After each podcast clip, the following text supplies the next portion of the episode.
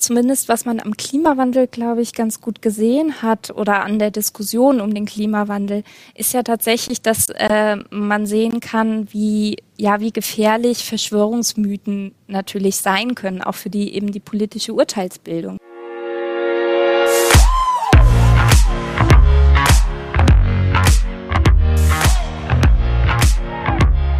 In ein paar Tagen ist Bundestagswahl der Höhepunkt dieses intensiven Wahljahres.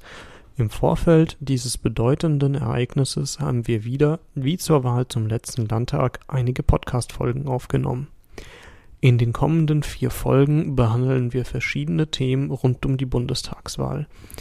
In dieser Folge reden wir über die Herausforderung für unsere Demokratie, welche sich durch Fake News, digitale Desinformation und die Verlagerung von Diskussionen in soziale Medien ergeben.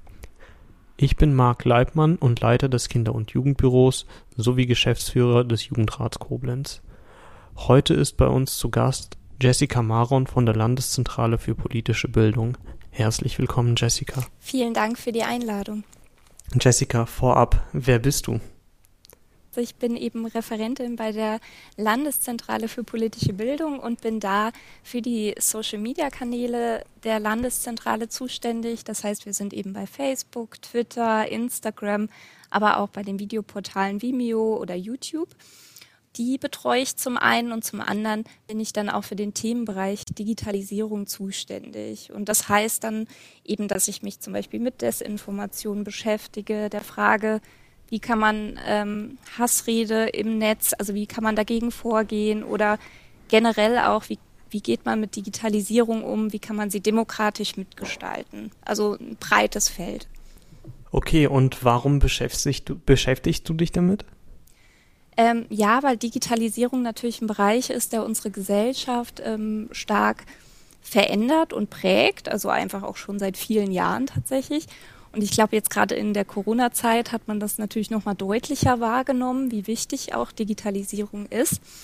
Ähm, gleichzeitig muss man dann aber natürlich auch schauen, wie wollen wir sie gestalten. Und es hat sich einfach rasant viel verändert, aber wir müssen eben auch dann gucken, ähm, wie schaffen wir es, dass wir auch im digitalen Raum eben wirklich einen demokratischen Raum haben, einen Raum haben, wo sich jeder ähm, auch äußern kann, was jetzt zum Beispiel Hassrede dann betreffen würde und so weiter. Also es ist einfach natürlich wichtig, dass wir äh, Digitalisierung auch mitgestalten.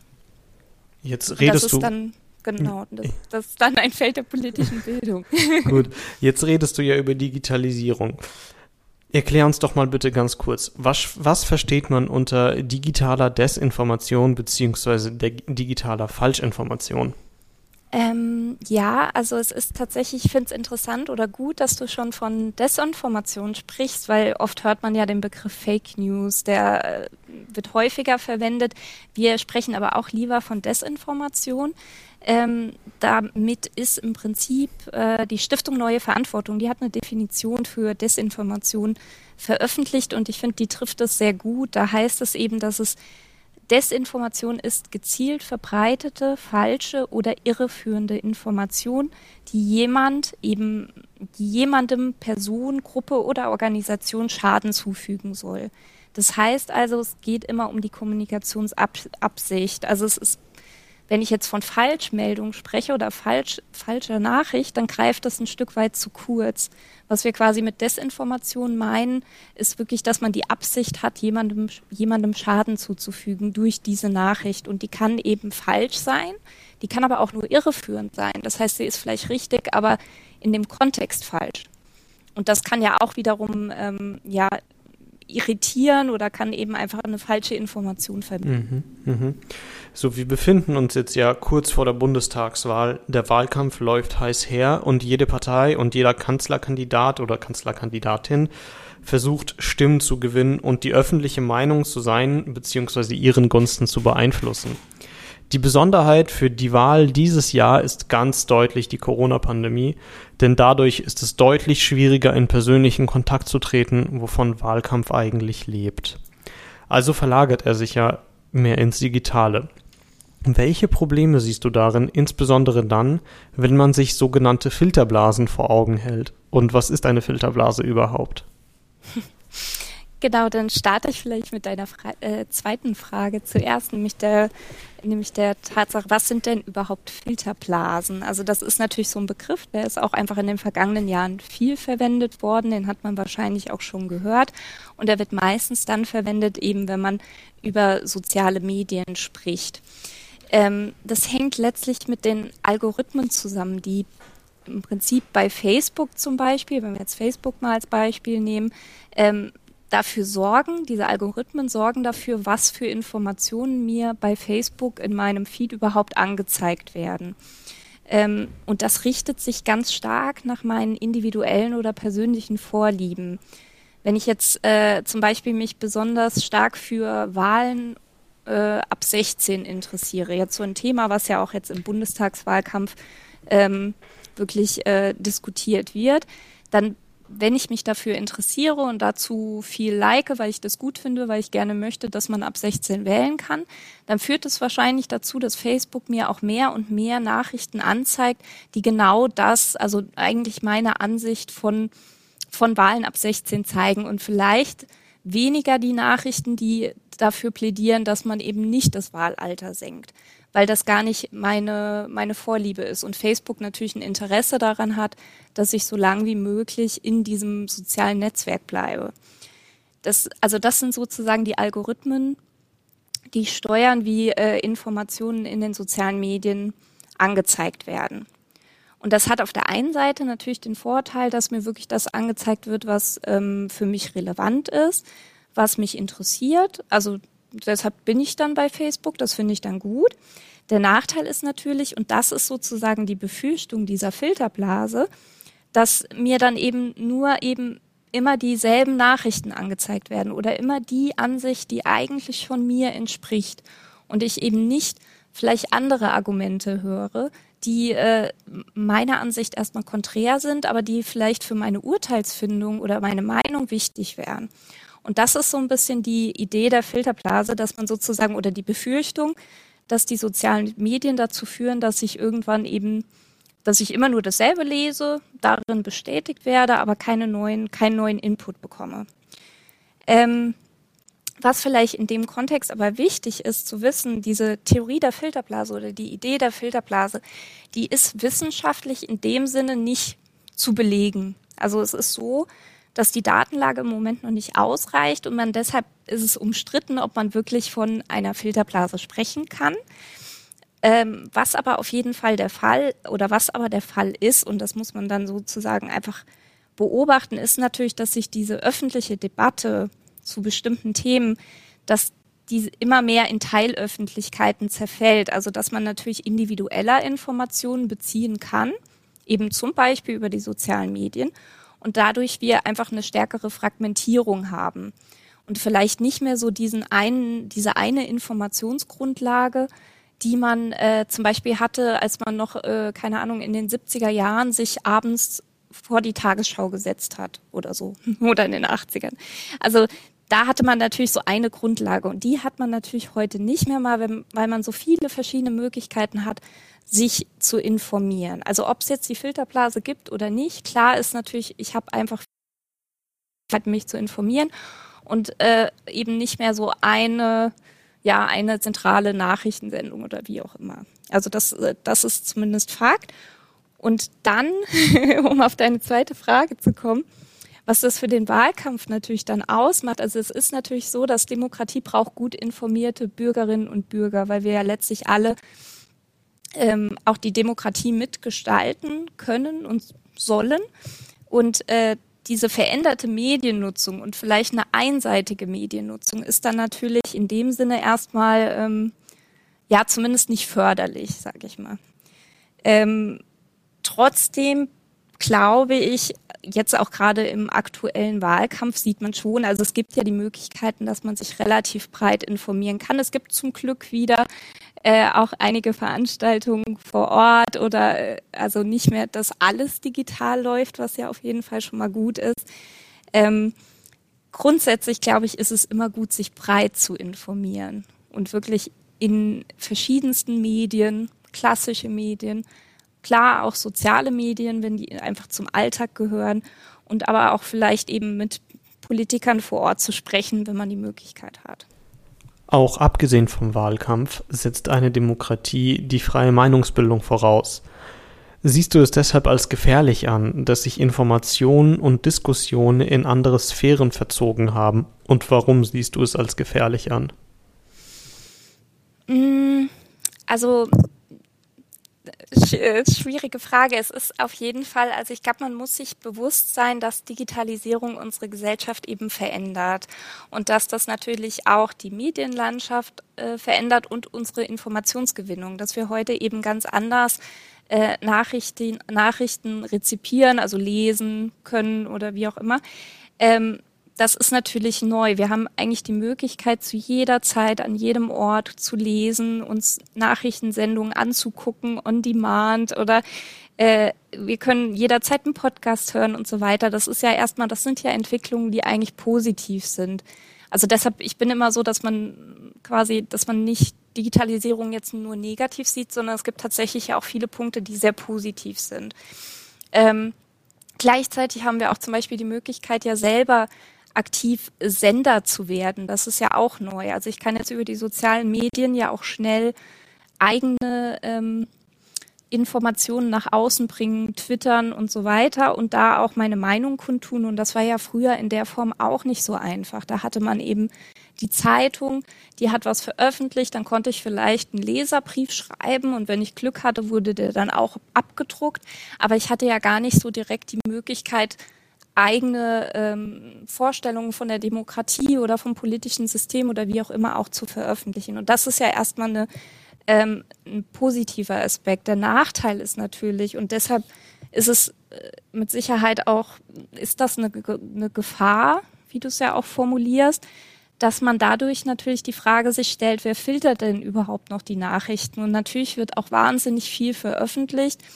Ähm, in dem sich Fakten und Meinungen zum Beispiel vermischen und gar nicht mehr klar ist, es wird als Fakt dargestellt, aber es ist eigentlich viel eher eine Meinung oder ähm, es werden Desinformationen veröffentlicht, um jemanden zu schaden und ich habe eben die Möglichkeit, das relativ schnell und leicht ja äh, viral gehen zu lassen ne? und dadurch auch eine große Menge an Menschen zu erreichen oder über Verschwörungsmythen auch da gezielt Menschen zu schaden. Das ist, äh, das ist natürlich ein ein Problem der digitalen Medien. Und das haben wir natürlich jetzt auch in der Corona-Zeit gesehen. Also wenn jetzt zum Beispiel ganz viel der, ähm, der wirklich der ähm, ja, Proteste, ähm, die dann zum Teil über Telegram gelaufen sind, Telegram als Messenger-Dienst, der ja relativ äh, bekannt dadurch wurde und in dem sich zum Beispiel eben Verschwörungsanhängerinnen und Anhänger relativ leicht ähm, ja zusammenfinden konnten und dann ja auch diese Echokammern nennt man das, also Echokammern bilden. Das heißt eigentlich, dass ich einfach Räume schaffe, in denen sich eben plötzlich wahnsinnig viele Gleichgesinnte zusammenfinden und dann ja auch wiederum bestärken. Also das ist natürlich eine Gefahr, die man bei Verschwörungsdenken hat, dass es heute viel leichter ist, Gleichgesinnte zu finden und äh, ja, früher saß ich da, saßen, weiß ich nicht, der Verschwörungsanhänger saß in seiner Kneipe und dann hat vielleicht keiner darauf reagiert, was er erzählt hat. Ne? Und heute ist das eben, da macht man einen Telegram-Kanal und kann das relativ leicht äh, da auch Leute finden, die da wahrscheinlich drauf anspringen. Und das ist so ein bisschen die Gefahr, die ich sehe, ähm, die man, ja, die man im Blick haben muss. Der Pluralismus, also das friedliche Koexistieren vieler Interessen, Lebensstile, Meinungen und Personen unterschiedlicher Herkunft, lebt davon, dass viele unterschiedliche Personen mit unterschiedlichen Backgrounds ihre Meinungen austauschen. Durch die Filterblasen verengen sich diese Diskussionsräume und es treffen nur noch homogene Meinungen aufeinander. Das ist ja nicht mehr Pluralismus, wie wir ihn kennen. Würdest du also sagen, es steigt die Gefahr, dass der Pluralismus, also die Teilhabe vieler Personen an der Demokratie, etwas von seinem Charakter verliert? Mm, also würde ich erstmal so nicht direkt sehen. Also klar ist natürlich, dass Demokratie lebt vom Pluralismus und eben auch davon, äh, dass dieser eben sowohl im analogen Bereich äh, besteht, als auch eben im digitalen Raum. Und ich glaube, das ist einfach eher, also ich würde es eher auch als eine Herausforderung natürlich sehen, dass wir ähm, als Gesellschaft darauf achten, dass eben Pluralismus in im digitalen Raum auch weiter besteht oder bestehen bleibt. Und das kann man natürlich zum einen, ist glaube ich da entscheidend, dass man eben einfach eine Medienkompetenz ähm, entwickelt und äh, da einfach auch eine Sicherheit bekommt. Zum einen, wie kann ich selber Medien nutzen, ähm, was ja bei äh, unseren äh, den jungen Zuschauer, äh, Zuhörern hier mit Sicherheit der Fall ist. Ähm, zum anderen aber auch, wie kann ich zum Beispiel Informationen überprüfen, wenn's, äh, dann wären wir wieder bei Desinformationen, ne, bei Fake News. Wie kann ich äh, da nachvollziehen, äh, ist es eine seriöse Quelle oder nicht? Da gibt es einfach, also dass da einfach Medienkompetenz ist da gefragt. Ähm, und auch natürlich, wie kann ich Medien selbst aktiv und selbstbestimmt nutzen? Das ist auch ein wichtiger Aspekt. Das spielt dann alles da rein und das für, fördert natürlich den Pluralismus im, im digitalen Raum dann auch.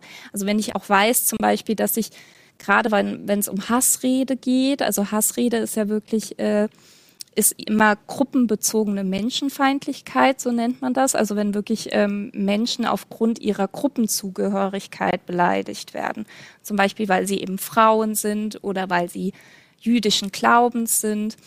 Dann, ähm, und da wird jemand gezielt zum Beispiel im digitalen Raum beleidigt, dann würde man von Hassrede sprechen. Und da ist es natürlich total wichtig, ähm, dagegen vorzugehen und da auch Zivilcourage zu zeigen. Also deshalb sind wir auch als Landeszentrale, betonen wir immer, dass eben Zivilcourage nicht nur im analogen Raum stattfinden muss. Das ist klar, wenn jemand Hilfe braucht, dass ich dann äh, sofort mich um, um die Person kümmere. Also sollte klar sein. Ähm, Im digitalen Raum ist das aber genauso der Fall. Also auch da muss man natürlich gucken, wenn ich, wenn ich sehe, dass Menschen beleidigt oder diskriminiert werden, dass ich äh, diese Hassrede dann auch eben benenne. Also es gibt dann auch Strategien, wie man damit umgehen kann, dass man die aber auch zum Beispiel anzeigt. Ne? Es gibt bestimmte Meldestellen im Netz, ähm, die da wiederum, also Hassrede melden zum Beispiel, wo man dann wirklich direkt auch die, ähm, diese Posts anzeigt, meldet, äh, um auch einfach zu zeigen, das ist so nicht okay. Und ich glaube, da können, können wir halt viel tun, um diesen Pluralismus äh, im, im digitalen Raum zu fördern. Siehst du dennoch einen langfristigen Trend bei dieser Verlagerung in, von Diskussionen in digitale Räume, welche in der Zukunft die Demokratie gefährden können? Mm, also es ist natürlich so, also ich meine, die Diskussion um, äh, um Desinformationen, ähm, die Diskussionen um Hassrede im Netz, die sind natürlich, das sind Probleme und das ist einfach, das beobachtet man, dass das äh, immer mehr wird, logischerweise, weil man auch einfach viel mehr neue Medien nutzt oder generell im Netz unterwegs ist. Und das ist dann natürlich in quasi erstmal ein negativer Trend, den man sehen muss. Genauso hat man natürlich auch einfach, ähm, muss man demokratiefeindliche Strömungen im Blick haben. Also wenn ich jetzt eben rechtsextreme oder verschwörungsideologische Erzählungen, die werden natürlich auch im, nicht nur im analogen Raum, sondern auch gerade jetzt im digitalen Raum verbreitet. Und das sind natürlich äh, Geschichten, wo man auch einfach sieht, man weiß ja mittlerweile, dass diese gerade rechtsextreme oder verschwörungsideologische Erzählungen durchaus auch dazu führen, zu, wirklich zu Gewalt dann letztlich führen können. Also dass es nicht im digitalen Raum bleibt, sondern dass das im schlimmsten Fall ja auch zu Anschlägen führt. Und ich glaube, das ist natürlich was, was man äh, mit Sorge betrachten muss, ganz grundsätzlich, dass man das im Blick haben muss. Das hat aber natürlich auch unsere Stra Strafverfolgungsbehörden haben das natürlich im Blick, ähm, dass, dass man da einfach schaut, wo ist die Grenze erreicht und äh, wo muss man jetzt einfach schauen, wo, wo wird es gefährlich für, für auch unser Demokratieverständnis und auch für unsere demokratischen Werte, ne? wo äh, sind, werden die eigentlich verletzt.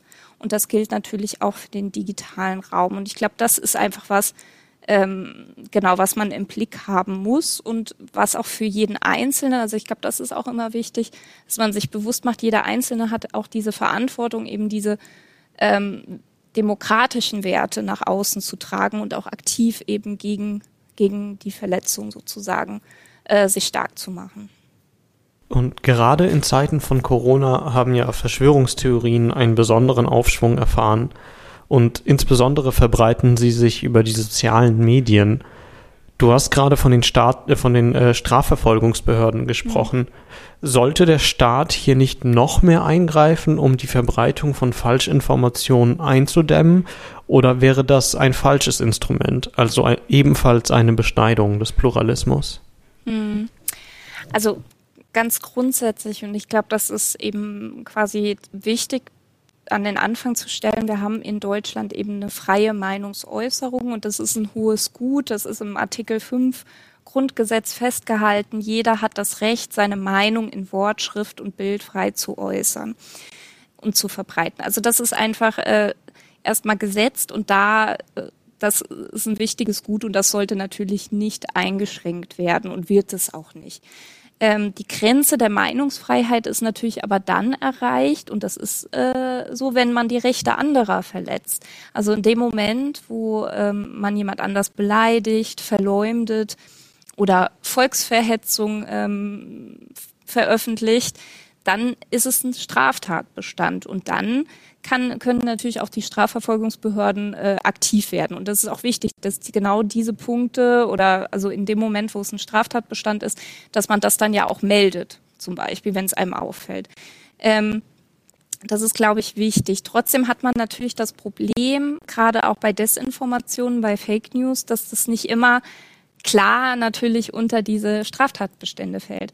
Oder dass man den Urheber dieser Desinformation gar nicht zurückverfolgen kann, dadurch, dass es ja eben über, über zum Teil weiter verbreitet wurde, über, über Millionen äh, Posts oder wie auch immer, oder, oder zumindest über Tausende. Ne? Und dann hat man schon ein Problem. Und äh, deshalb denke ich, ja, gibt es halt so ein paar Punkte, an denen man irgendwie ansetzen könnte, ohne dass jetzt der Staat direkt äh, eingreifen muss. Also was der Staat natürlich machen kann, und das äh, wird auch zum Teil ja auch schon gemacht, ist natürlich die Plattform, die Social-Media-Plattformen stärker in die Pflicht zu nehmen. Ähm, das ist zum Beispiel durchs Netzwerkdurchsetzungsgesetz auch schon passiert, dass eben die ähm, Plattformen ja auch entsprechende Posts, die eben genau die, die ähm, strafrechtlich relevant sind, dass die eben geprüft werden müssen und dass die gelöscht werden müssen. Und im April zum Beispiel, jetzt ähm, genau, also knapp vor fünf Monaten, äh, gab es auch noch mal eine Verschärfung der Gesetzgebung. Also das heißt, man sieht, der Staat ist da durchaus aktiv. Und zwar gab es da das Gesetz zur Bekämpfung von Rechtsextremismus und Hasskriminalität. Es hat einfach dazu geführt, dass, äh, also man hat eben beobachtet, es werden immer mehr Morddrohungen, volksverhetzende Äußerungen und so weiter über die sozialen Netzwerke gestreut.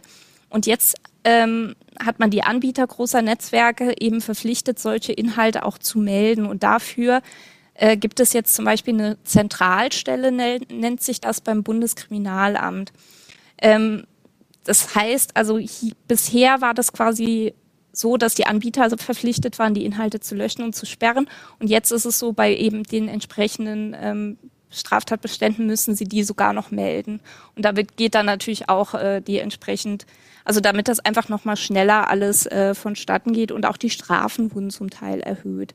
Also das ist einfach äh, auf jeden Fall schon mal eine, eine gute Entwicklung und man sieht sozusagen, dass sich da auch was verändert und dass man merkt, okay, man muss es anpassen, weil Hassrede ist ein Problem. Ähm, dann aber finde ich, also unabhängig davon, was der Staat machen kann, ist natürlich immer wichtig, äh, Richtigstellungen zu machen, also Faktenchecks. Und das wird auch natürlich durch staatliche Stellen gemacht. Also wenn man jetzt eben beobachtet, es gab jetzt zum zum Beispiel zu der Hochwasserkatastrophe in Rheinland-Pfalz wahnsinnig viele Falsch, Falschnachrichten. Und da musste man natürlich immer wieder aktiv gegensteuern und das richtigstellen. Und äh, das ist natürlich super wichtig. Das wird aber auch zum Beispiel durch die Medien gemacht. Es gibt so Faktencheck Seiten, zum Beispiel äh, von der ARD, also eigentlich von allen großen Medienanstalten, wenn man so will. Also und die sind natürlich sehr gut, weil die genau diese falsche Information oder Desinformationen sind ja eher, ähm, richtigstellen und überprüfen und gucken, okay, wo liegt denn da, was stimmt denn da überhaupt dran? Ist das Bild äh, vielleicht aus einem ganz anderen Jahr, was dieser Nachricht hinzugefügt wurde oder wie auch immer. Also man kann da ja viel überprüfen. Das wird eben durch die entsprechenden Stellen gemacht. Ähm, deshalb ist es wichtig, einen Qualitätsjournalismus zu haben, äh, der da auch einfach entsprechend die äh, Expertise hat, um das zu machen und glaubwürdigen, guten Journalismus zu machen. Und dann ist aber natürlich wieder, und da wären wir wieder bei dem Punkt, den ich gerne bringe, dass natürlich jeder Einzelne gefragt ist. Und da wären wir wieder bei Medienkompetenz, dass natürlich jeder ähm, falsche Informationen in dem Sinne oder, oder Desinformationen überprüfen kann, wenn er die entsprechenden, wenn er das entsprechende Wissen hat. Wenn er weiß, dass man ähm, ja Quellen überprüft, dass man einfach schaut, wo kommt denn diese Nachricht überhaupt her? Ähm, ist das eine seriöse Quelle oder ist es tatsächlich irgendein YouTube-Kanal, der vielleicht hm, dann doch nicht so ganz glaubwürdig ist?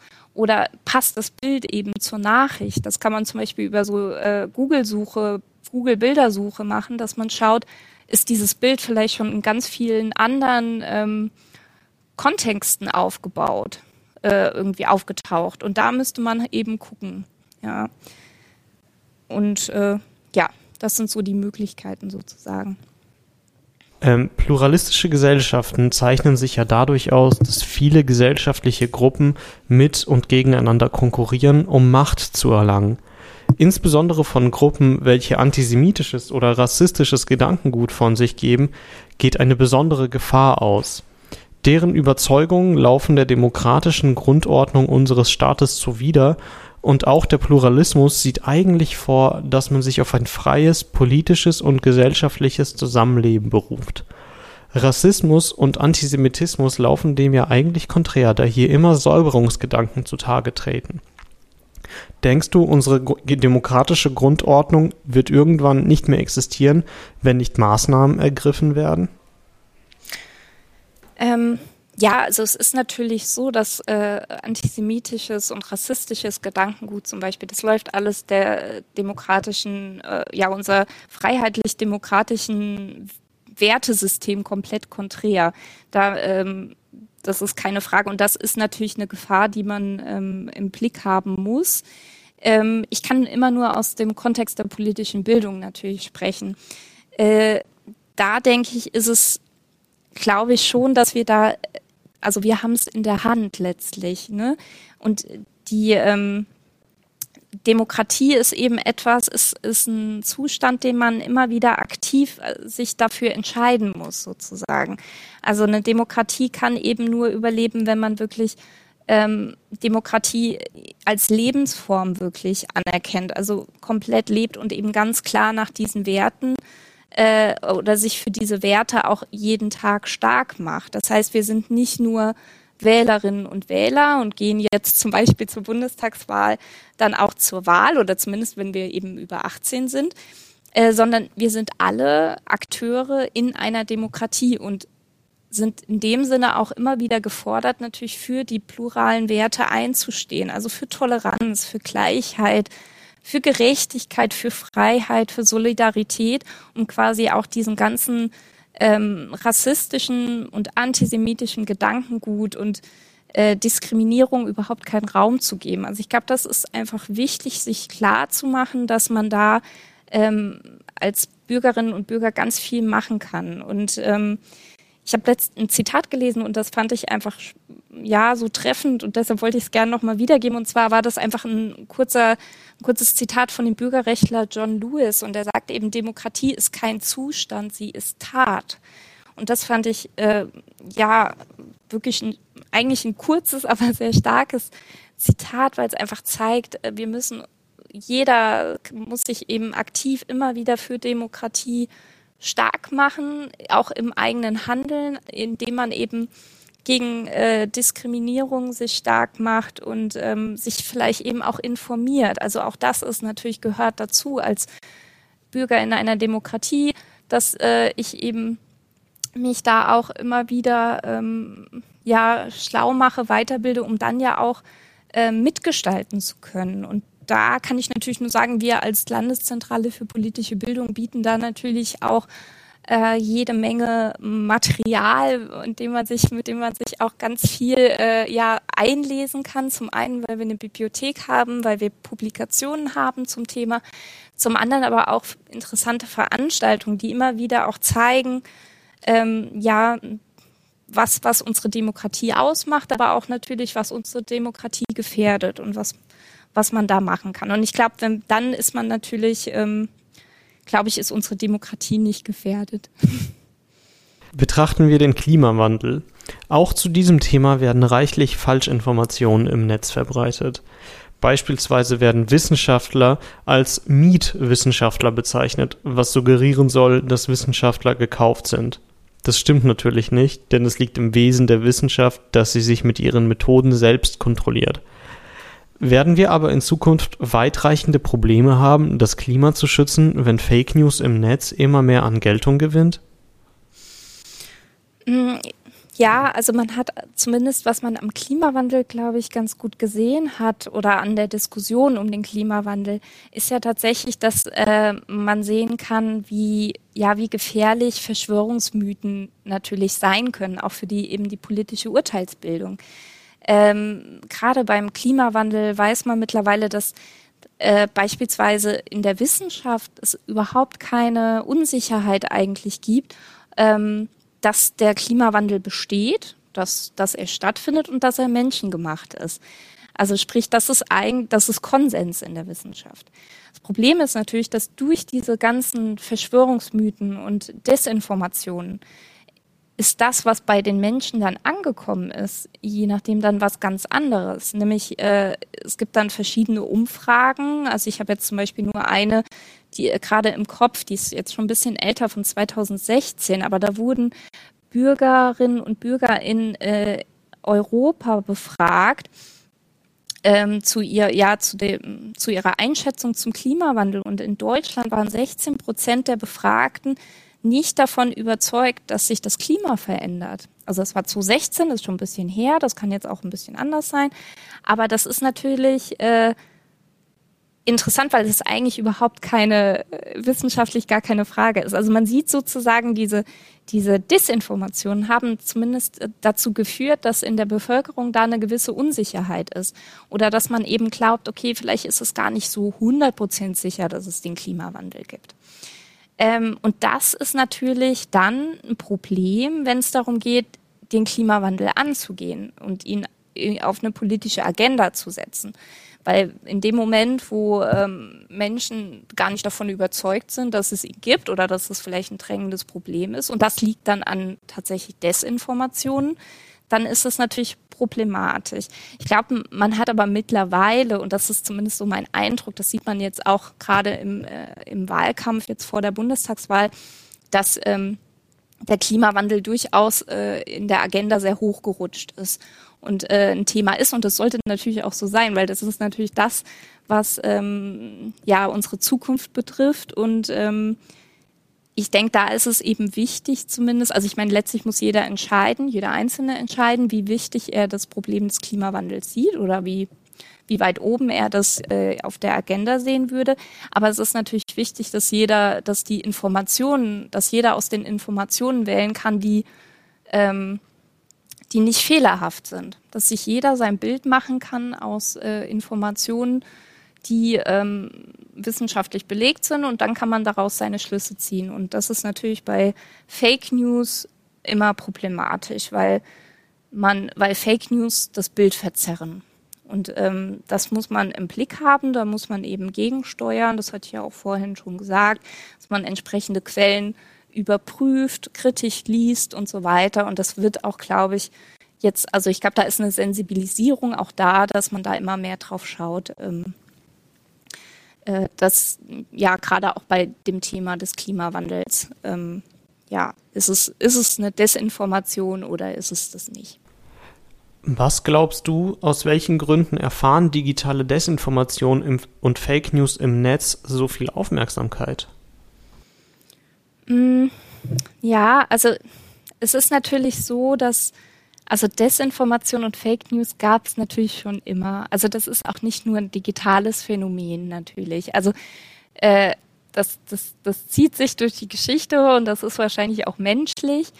Ähm, was aber natürlich jetzt im digitalen Zeitalter dazukommt, ist, dass ähm, diese, diese grundsätzliche, äh, ja, also dieses menschliche ähm, Verbreiten von Informationen oder auch von Falschinformationen, dass das jetzt zusammenspielt auch noch mit den, äh, mit den sozialen Medien. Also man kann eigentlich sagen, dass diese psychischen Mechanismen des Menschen ähm, gehen natürlich zusammen mit den sozialen Medien. Also ähm, um das mal kurz zu erklären, ähm, es ist nun mal so zum Beispiel, dass wir äh, als Menschen eher auf emotionale, reißerische, ich nenne es mal reißerische Posts reagieren.